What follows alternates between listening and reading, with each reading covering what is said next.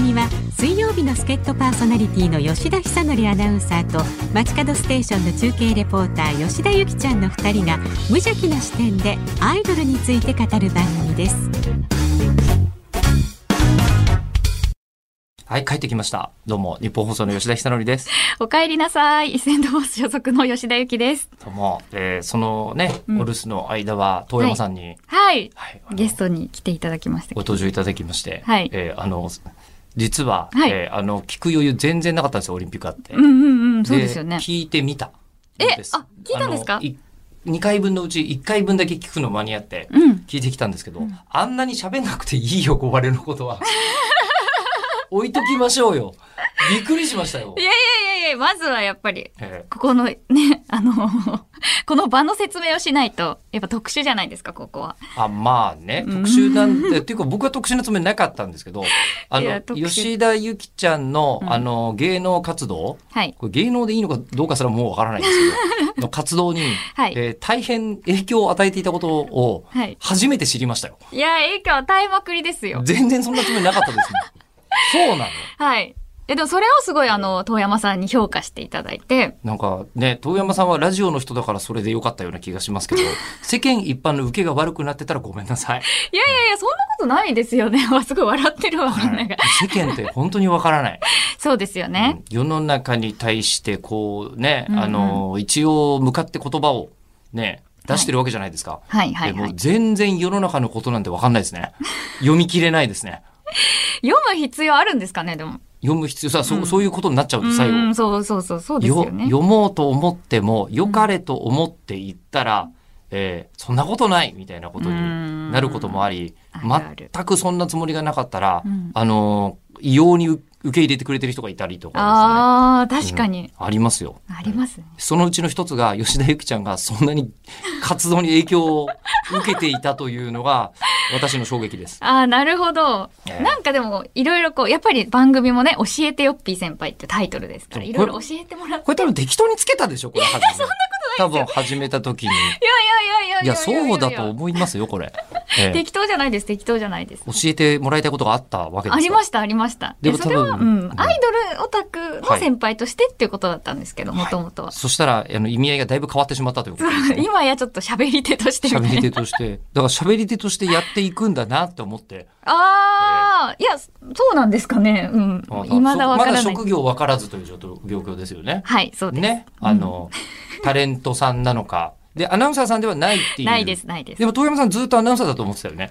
なんかその方がうん分かりやすいって思ってもらえるときはもうそれでいいなっていう。まあ、それはあります。えー私もアナウンサーだっていろんなところで名乗って、それを前振りにして生きているって言われましたから。え、でもアナウンサーですよアナウね。ンサーですよ。 アナウンサーです。間違いなく。うんうんうん曲の扱いもそうですし。いいじゃないですか、じゃであ。そうすると、じゃあアナウンサーって何って話になるじゃないですか。まあ確かに。アナウンサーでも滑舌の悪い人もいますし、うんうん ううんうん。いろいろと、そっか。えー定義がね、分かんない。もうでも言ったもん勝ちじゃないですか。そういうアナウンサーに言ったもん勝ちなんですよ。 本当にそうなの。本当にこれそうで。うんあのー今この話僕よくしてるんですけどここでもまだしてないかな、あのアナウンサーってどこにいても誰にも疑問を抱かれない不思議な職業なんですよ。え例えば、僕今回オリンピックの取材行ってきたんですね。はいはいはいはアい。ナウンサーがオリンピックの取材、うんまあまあわかるじゃないですか。うんうん。で、アナウンサーがじゃあ例えばこう政治の現場に行って、えーレポートをしている、党本部からのレポートです。うんうん、アナウンサー納得、はいで歌番組の司会をしている、うんアナウンサーです納得納得えーで僕ぐらいまでになってしまうと,、えっとなんか全裸で、えっとなんかあのお風呂場からレポートとか、えーあのありますよ今までもそういえば、えっと昔「ネプチューンのオールナイトニッポン」で中継でお台場をパンツ一丁で走り回って、えー背中を、えー観光客の人に、えー思いっきり叩いてもらってもみじの形をつけて帰ってくるみたいなのとか、へえ全然ありましたし芸人みたいですね。えーそうなんですよだから芸人さんがやるようなこともうん。やらせていただいて、えーいるけれどもそれもあの全部まあまあアナウンサーだしでうん。一応ギリ成立するんですよ。確かに。だけどオリンピックの取材に芸人さんが行くって言ったら「えなんで?」ってちょっとなりませんなりますなります。でしょあれみたいな。そう。えーで、あの、歌番組の司会は、例えば報道記者の人がやってたら今度、え、なんで報道記者の人が、うん。あれ歌番組の司会してるのってなるじゃないですか。アナウンサーだけどこいても誰にも文句言われないんですよ。ああ、確かに。これ、なんでだろうう。ん、わかんない。なんでかわかんないけ オーど、ルジャンルいけるみたいな感じなんですかね。何やっても大丈夫っていうああ。ことになっててですね、これはもう悪用に悪用を重ねています。 悪用。えしかも自分で名乗って視覚職でも何でもないのに。確かにうん。まあ、それで言うと、だから、やっぱアナウンサーっていうことによって、その場がこう盛り上がる時は、やっぱりアナウンサーって言われて私も受け入れちゃうの で。あ、否定しないんですね。否定しないのいや、アナウンサーなんですかっていうことを言われたら、いや、実は違って、みたいな、こうこうこうでこうなんですって言いますけど、いや、もう吉田さんアナウンサーさんだからこうでこうでって、もう話が進んじゃうと、もうなんかいちいち否定するのもな、みたいな。うーん。どうなんですかね。まあ、そのポジションもちょっといいのかなっていうう。ん。なんかセントフォースっていうのが一番なんかわかりやすい感じですね。ああー、みたいなね。全国放送分かりやすいのかなえ、でも、あ、そう、あー、みたいな。芸能の好きな人からすると、セントフォースといえば、いうんうんうんね、えーそうですね、あの小綺麗な、えーお嬢様方がいっぱいいらっしゃって、えーほとんどの場合アナウンサーであるが、稀にモデルさんがいるみたいな、うんうんうんうんあの、理解は、芸能の好きな人はいいですけど、はいあの、世間一般の人が、セントフォースって言 われて、そんなにイメージわかるかっていうと、まあ、そおっうみか。たいな。いでやもでも響き綺麗だからなんかなのかなみたいなそうです、そうです。感じだとは思いますけどね。もうだからそれで通してますよ。 プロのセントフォースってことですね。それプロじゃない人いるんですかプロの。あまあみんなプロでしょうけど、あのーうんなんて言うんでしょうね。えっ、と、例えば、はいダチョウ倶楽部ってプロの太田プロって感じがするじゃないですか。あー、なるほど、そういうことか。えーらしさそ中でのも、そう、あの、太田プロオブ太田プロ、ダチョウ倶楽部みたいな感じ。はいはいはい。ええでもプロセントフォースではないですよ、私。それで言うと。まあそうだね。うん。 ち言われてみる。ょっとやめてください。それだったらヨッピーさんに多分ちょっと嫌われてる可能性ありますからね。プロあーまあ、のプロオブ、セントフォースのプロを全うしてる人は、そうだね。最終的に野球選手と結婚したりするルート そうそうになるはずですこかれら。はね、もう第1回の放送を聞いてもらえば、そうもうでめすちねゃくちゃわかる話 です。第一回本当に恐れてたんだなっていうのは、遠山くんとの話で分かりましたけど。いや、まああれはは、いそうですね。なんか出ちゃいましたね。そういう、ちょっと悪口的な。全然悪口だとも思わないですけど。うんいや、でもそれ教えを守ってここまで成長したんですっていう、この説明だったんですよ。まあ遠山さんへ確の。かにね、あの、中継とか聞いてると、はい今までの取り繕った感じはあんまなくなったなと思いました。うん。あでもここまで本来の姿を。本来っていうの感じです。ね。で、出るしね。そう。そう。出ちゃ大います体、ね。隠そうとしたって無理なんです よ。本当。本当にそれは思う。ああの、ー世間がどう受け入れてくれるかはわからない。うんうんううんん。だけど、隠そうと思っても隠せないっていうのもまた分かそっかっ。てきた、今日このですよ頃。ね。うんだから最初は特にまだこうこういう感じでしたからね、私もこう。そうです姿勢ねを正。し綺て。麗な座り方。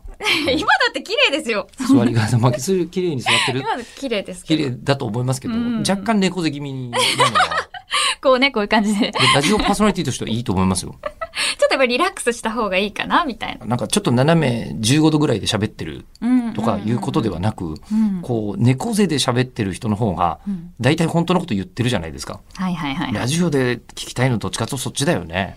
確かにでも私最初もうこんなピシーだあったそかうもでしすれよない。です。そうでしょ。で、こうピいうシー感っじてで、。ピシーって喋るとは、い、みたいな。 ピシーではいって言うじゃない。そう友達と喋ってる時に、はいとか言わないん だよ。確かに。人間。そうですね。そうでした。いやー、でもだって、うんはい。 いや、だってなんすか。いや、だって、アナウンサー嫌いなんですとか言われたから、そうピシッとはなりま すよ。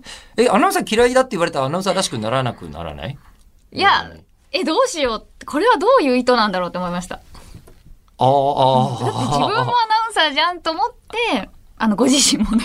あそうです。はい。えー そしたらでも、セントフォースとか、要はその女子アナがいわゆる嫌いみたいな。あ、まあそうです。はい話だったので、あ、なるほど、じゃあこれは違うわって、うん自分じゃないわって話になってよかったんですけど、ミスコンに出たことのないセントボースの人ですからね。 いいですよね、その肩書きは。よかとてつっもなた。いこだわりを持っておいてよかったですよ。でもあの、こう、今、旗とはい、ちょっと気になったことがあって、はい。あの、友達と喋る時みたいのが、うん多分ラ、ラジオパーソナリティ大切なんだろうなと思ってるんですよ。はいはいはい。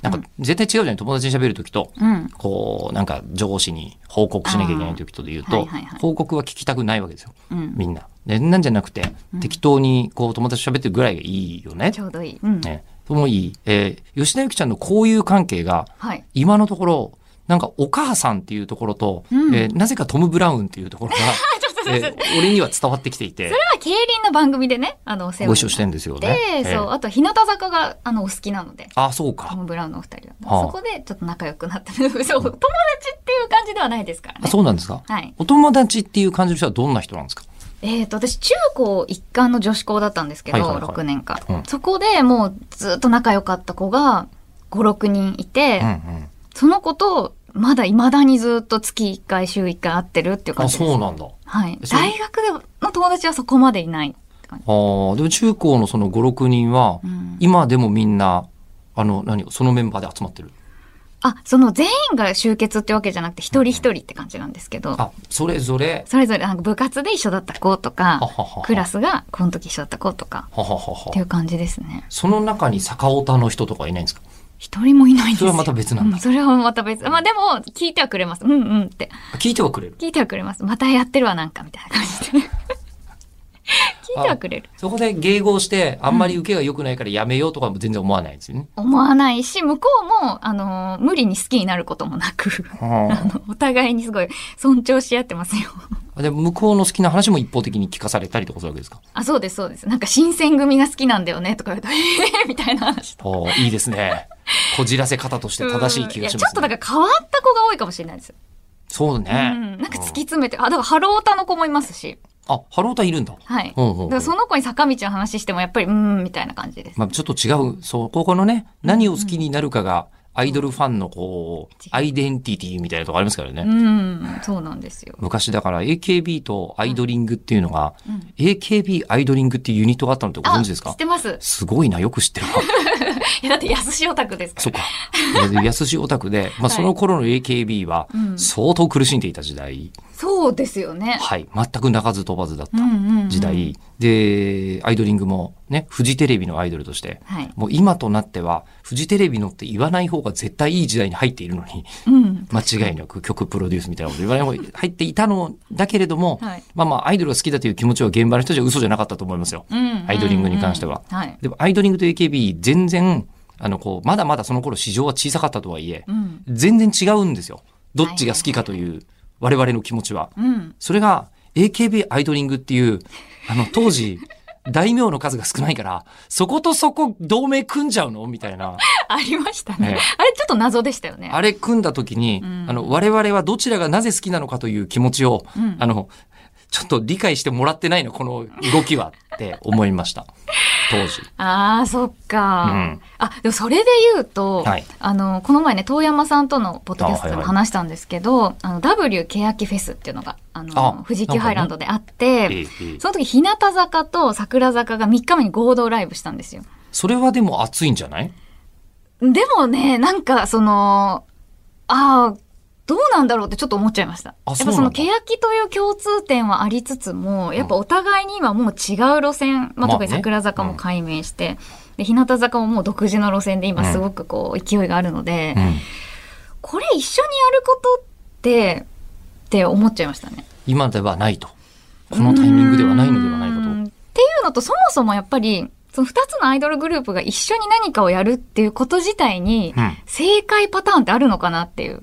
二つだけに限った場合ってことうん。まあ、3つ4つってなると、もうそれはなんか、こう大きなイベントになるじフゃェスないでからですすか。ね。うんうんうんイうんベントになっちゃうけど。二つってなるとやっぱりちょっと、なんていうの、どうしても対立じゃないけど、まあそういうふうにも比較もしちゃうし、うん結局どっちも好きっていうのが正解なのか、いや、こっちの方が好きだなっていうのが正解なのか、ちょっとわかんなくなりましたね。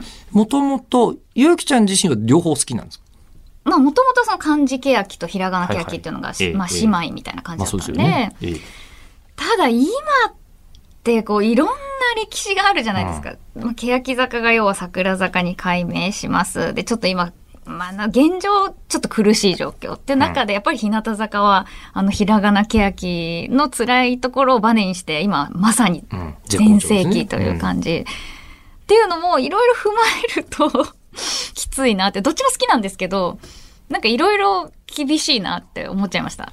それはどうなんだろう。もしかしたら、あの、激しく桜坂に、あの、入れ込んでいる人の目線なんじゃないですか。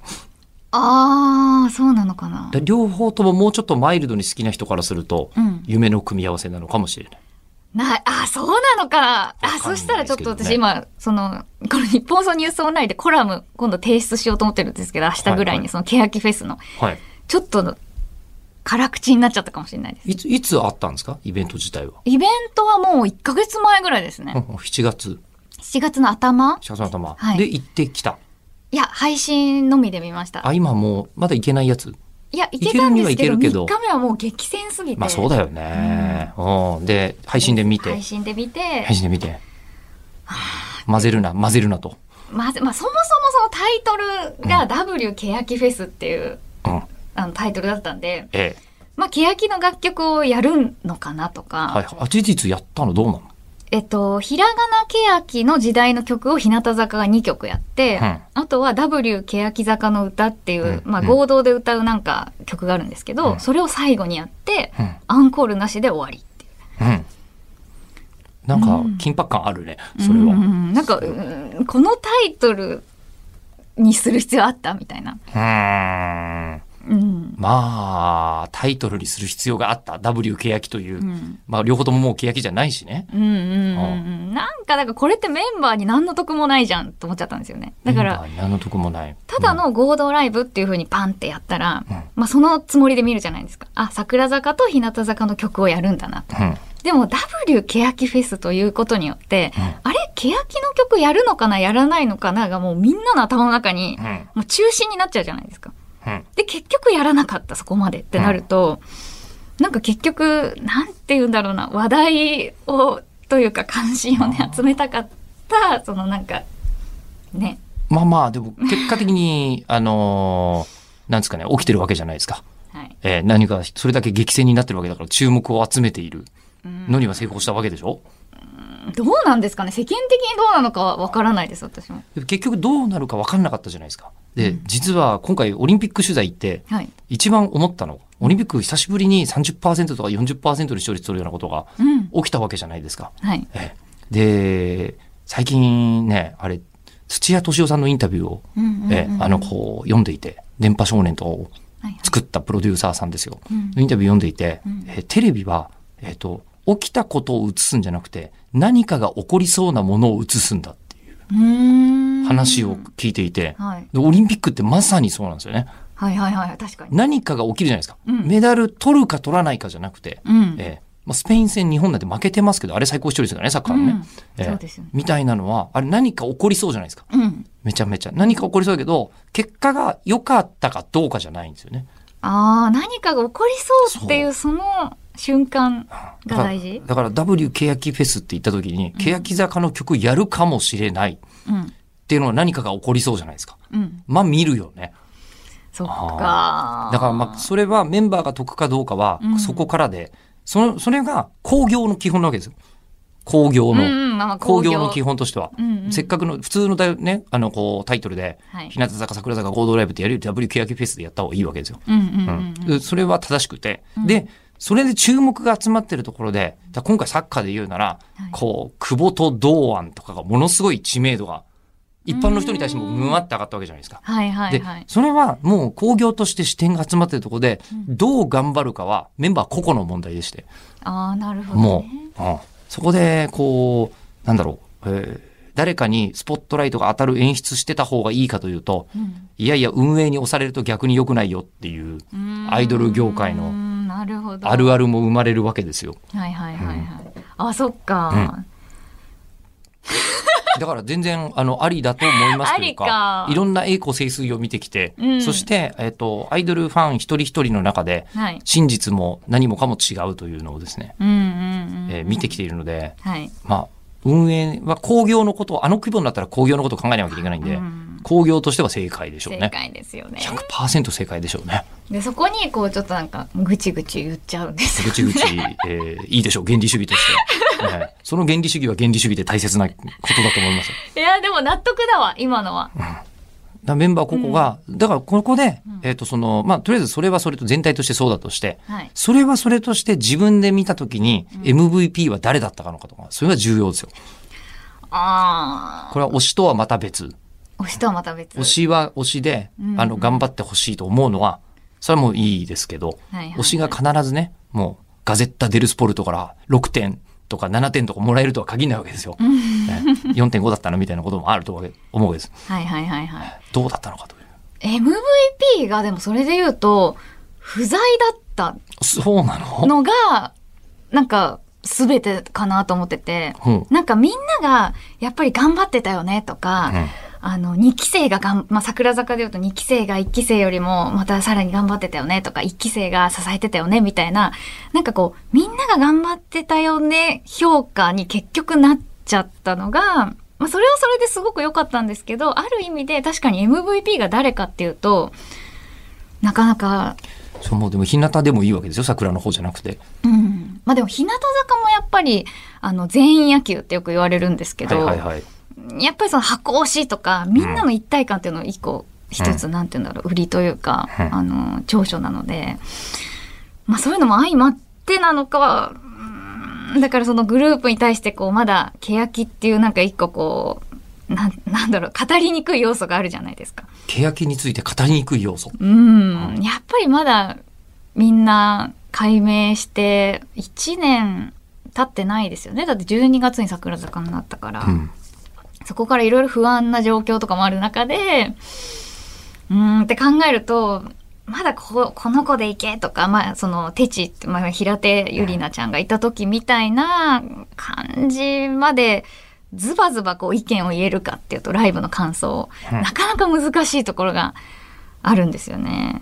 うん、なので、多分、欅ファンのう、ん一回昔欅に惹かれた人たちからすると、今回は何かが起こりそうなんですけうどんうん、あの、欅ファン以外からすると、まだ何かが起こりそうとは多分あんま思ってないんですよね。あーダブル欅フェスそとっかか。いわそっかそっかゆるダブル欅フェス。欅ってどうなったんだっけ今みたいな。うん、あれ二つとも名前変わっちゃったんだっけみたいなそ。ぐらいの距離感の人からすると、う。うん、まあ、あの、みんなうわーって言った時みたいなうんうん感じの空気はまだ出てない。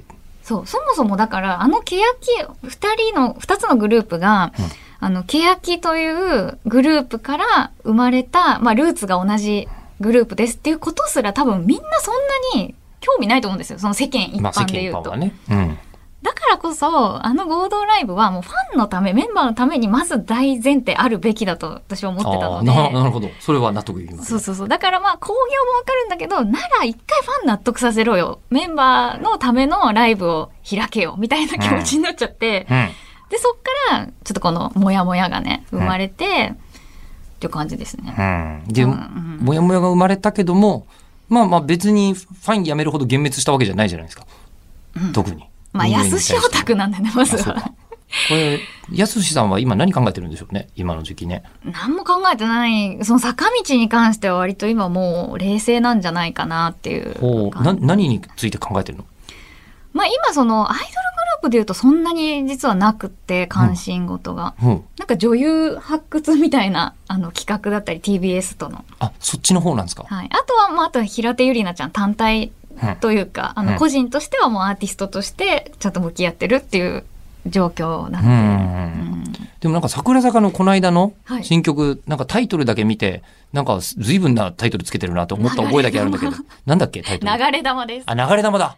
しそかうだも。今までセンターに全くなったことのない、桜坂としてうんなったことのない子が急にセンターになるっていう。うん。で、それで流れ玉っていうタイトルなんで、ああ、これだから、やすしの歌詞によっては割とおーって思う可能性もあるんですけうんど、あまだ出てないんですまだそうですそうです。タイトルとフォーメーションだけっていう感じで。そんな発表の仕方あるんだ、あー楽曲すらまだそのメロディーも歌詞も出てなくて、うん、っていう感じでどっかの多分だからそれこそラジオ番組で、うんあの初解禁になると思うんですけどそうね今桜坂の番組とか僕の直前の番組の直前にやってますけどあええはいはいはいゆうこみ VR の直前が桜坂のああそっかそっかそっ番か、組ですけどうね、ん、そういでやすそうですーそこでもしかしたら流れ玉がお公手開になのか、まあ、あの、ちょっと他局になるんですけど、 あの、お天気のりさんのあの番組でね、あのはいはいレコメンではい発はいはい表になるかもしれないです。うんあどっのちかですね。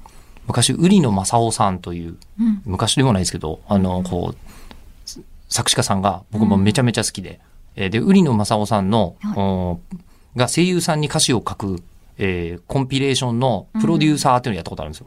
おおええ実は。ええすごい。で、その時にもう本当に、瓜野さんすごいのよ。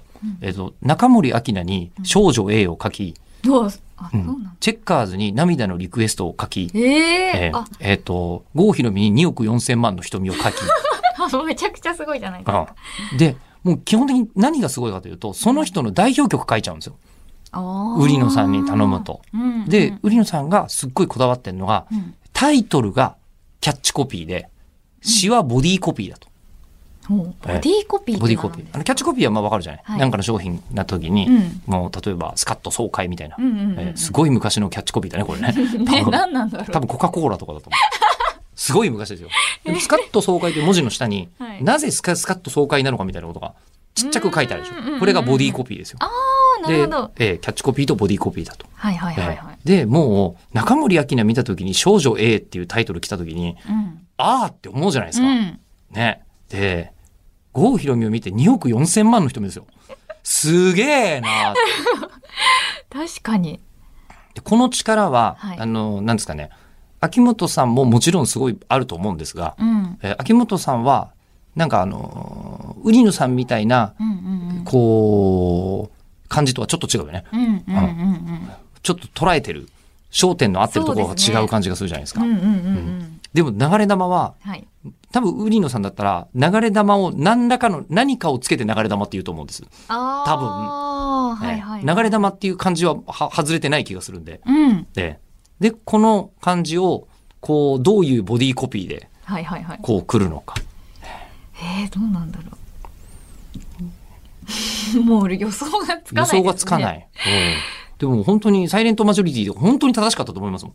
あの時期あみれんはもうなが考えていて、誰も知ら、基本的にはデビュー曲だけど、うんデビュー曲だから知らない子しかいないじゃないですか。はい。知らない子がいて、うん。知らない子から言われるタイ言葉として、うんめちゃくちゃ正しいと思う。ボディコピーも素晴らしかったし確。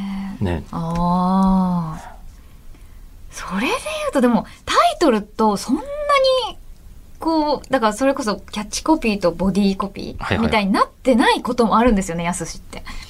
あ、それは、そう、うんどういう意味だろうちょっと今表、題ちょっとわかるところありますけど、どういう意味ですかそこまで的確なボディーコピーっていうよりは、もうなんか、あ、そっちな、あ、なるほどね、みたいな時もあるんですよ。その、だから、タイトルだけで、あ、こうなのかなって予想してても、あ、そっちパターンみたいなのがあるんで、だからまあ、流れ玉に関しても、まあ、その、あのワードだけ見ると結構かっこいい曲なのかなとか、あのーって思いつつも、すごい、もしかしたらうん、曲調とかも、すごい落ち着いた曲になる可能性もあるし。流れ玉でね。どうなんでしょうね。まあ、ここはわからない。わかんないですね。これはハロプロ系の作詞でよく出てくる小玉アメ子さんという方がはいはいはいいらっしゃって、小玉アメ子さんがインタビューで言ってたのが、うん歌詞っていうのは最後のスパイスみたいなもんだみたいなことをえー言ってて、あ、そうだな。なと。要は、あの、味そのものは、うんもう蕎麦作っちゃったら、曲が蕎麦だったら、うん、蕎麦っぽいもんなんですよ。うん、うん、うん。でも、ただその蕎麦にどんな薬味を乗せるかで、もう全然味違うじゃないですあか。ー確かに最終的な精度が。うんで歌詞はそれだとうーん。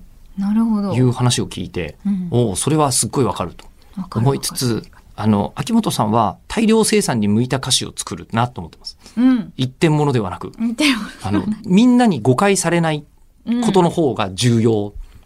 うんギリギリなところで誤解されてもいいから書くとかでははいはいないなっていう感じですよね。いや、でもそれが欅坂の時は一点物だったんですよ。要するに平手友梨奈ちゃんへの当て書きだったんで。なるほど。うん。うだんからそれがまた欲しいなっていう。そうね、貸してもらった DVD とかで、あの、平井心とか狙いすましてそういうのだよなって思いましたもんね。私一番好きな曲ですもん。やっぱりあ、そうなんだ。あ、でもまあもう、あれはでも誤解されないというか強いよね。いや強いです強いです。そうだからああいう曲がやっぱりグループにあると、それだけグッといくので。うん。まあ、でもそれをやっちゃっていいのかってまた話に戻っちゃうんですけど、それをやっちゃっていいのか。うん、また欅坂と同じことが起きるんじゃないかっていう。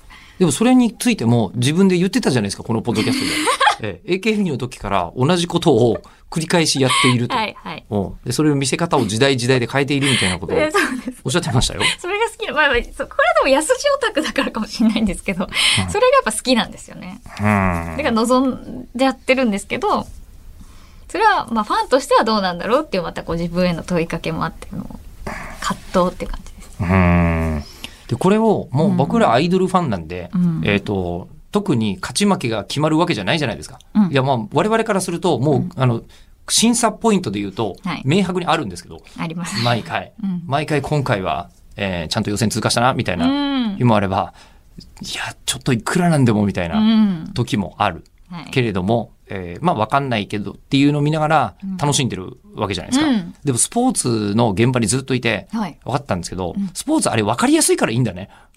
すげえ当然のことなんだけど。すっごい当然のことなんだけど、ああ。採点競技って言っても、うん。やっぱりなんか印象値ではあるが、うん。まあ、なんとかね、ほんなるべくほら、あの、こう、どんな競技でもうん最高点つけた人と最低点つけた人を外すみたいなとこで、はい。ちゃんとこう、バランスが取れるようにうん。なってて、納得がいくうん。ようにできてはいましたが、はいはいはいはい。勝ち負けつけるよね。うんつけますね。で勝ち負けつけないよね、アイドルね。つけないですねね。なんでつけないことが楽しいんですかね。うーん、つける楽しみがこっちにあるからね。ああ。自分で。自分自身の中でつけてってことですよね。あなたは銅メダルでしたけど、僕の中では金メダルですみたいうなんのが多分、はいはいはい、あはい。の、アイドルの楽しさで、であって、で、うんあと、あの、こう、これは中森明夫さんというアイドル評論家がいらっしゃいます。はい。ええ、あの、中森明夫さんはこう、オタクという言葉を作った人ですよ。あ、こ、もう、こんなに滅びてるんだ、このエピソード。そうなんですか、オタク。はい。えっ、と、1980年代に、うん、だってええ生まれてないもん。すまん な。すまん。すまんけどもしょうがないんだ。歴史だから。 はいあお願いします。あのや源頼朝っつったら鎌倉幕府作った人になっちゃうんだ。1100年代 にね。はい。うんで、その中森明夫さんが、うんえっ、と、まあ、オタク同士が、あの、二人称をオタクで呼んでる。オタクと言ってる人たちがああ、はいいるはいぞ。はい。そういうマニアックな人たちは。うん。で、彼らはオタク族だと。うん、というふうに、んんえー言ったことによって、今中国語でもジャイナンジャイニューって言って、オタクのタクっていう字に男って書いたりして、オタクのタクっていう字に女って書いて、あれはオタクを意味するんですよ。えー中国語でも今や。すごっ。えーという、まあ、批評家の方がいいらっしゃる、うん。ねで、その中森さんに話を聞いたときに、はい批評とは、えー批評って何のためにあるんですかって聞いたんですよ。うん。うん。なんか、いう意味あるのかなと思うじゃないですか。ミュ確かーに。ミュージシャンには意味がある感じがする。アイドルにも意味がうんなあるのかどうかも、この辺から人によって分かれてくるところだったりすると思いますけど。はいはいはい。うんじゃあ批評にはどんな意味があるんですかって言ったら、うん批評は価値の捏造であるって言ってたんですよ。かっこよと思 ってええああ。価値の捏造です価よ。値の捏造か。。はいい。あの、特に何もないところから、うんこれは素晴らしいって他の人が言ってると、素晴らしい気がするじゃないですか。うん。うん。それが批評だと。ああ。確かうんにだか。ら全然理由もなく、この番組を辛坊治郎さんのズームの流れで聞いているうちに、んなぜか桜坂が気になってる人がわずかいる可能性があるんです。え本当にえというより僕、このポッドキャスト、あの、ポッドキャストのチャンネル運営としては間違ってると思ってますからね。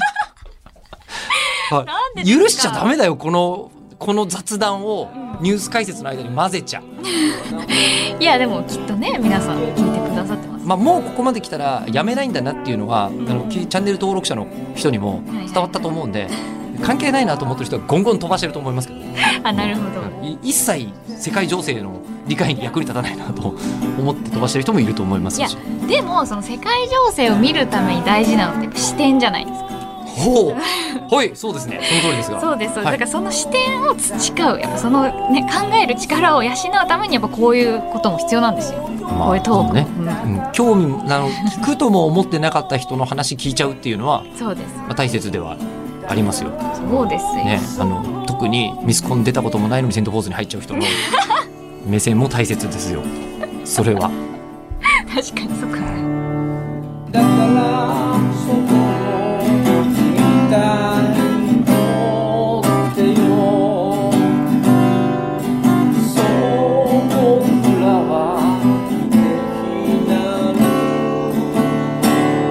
ものとしということでこのトークは来週も続きます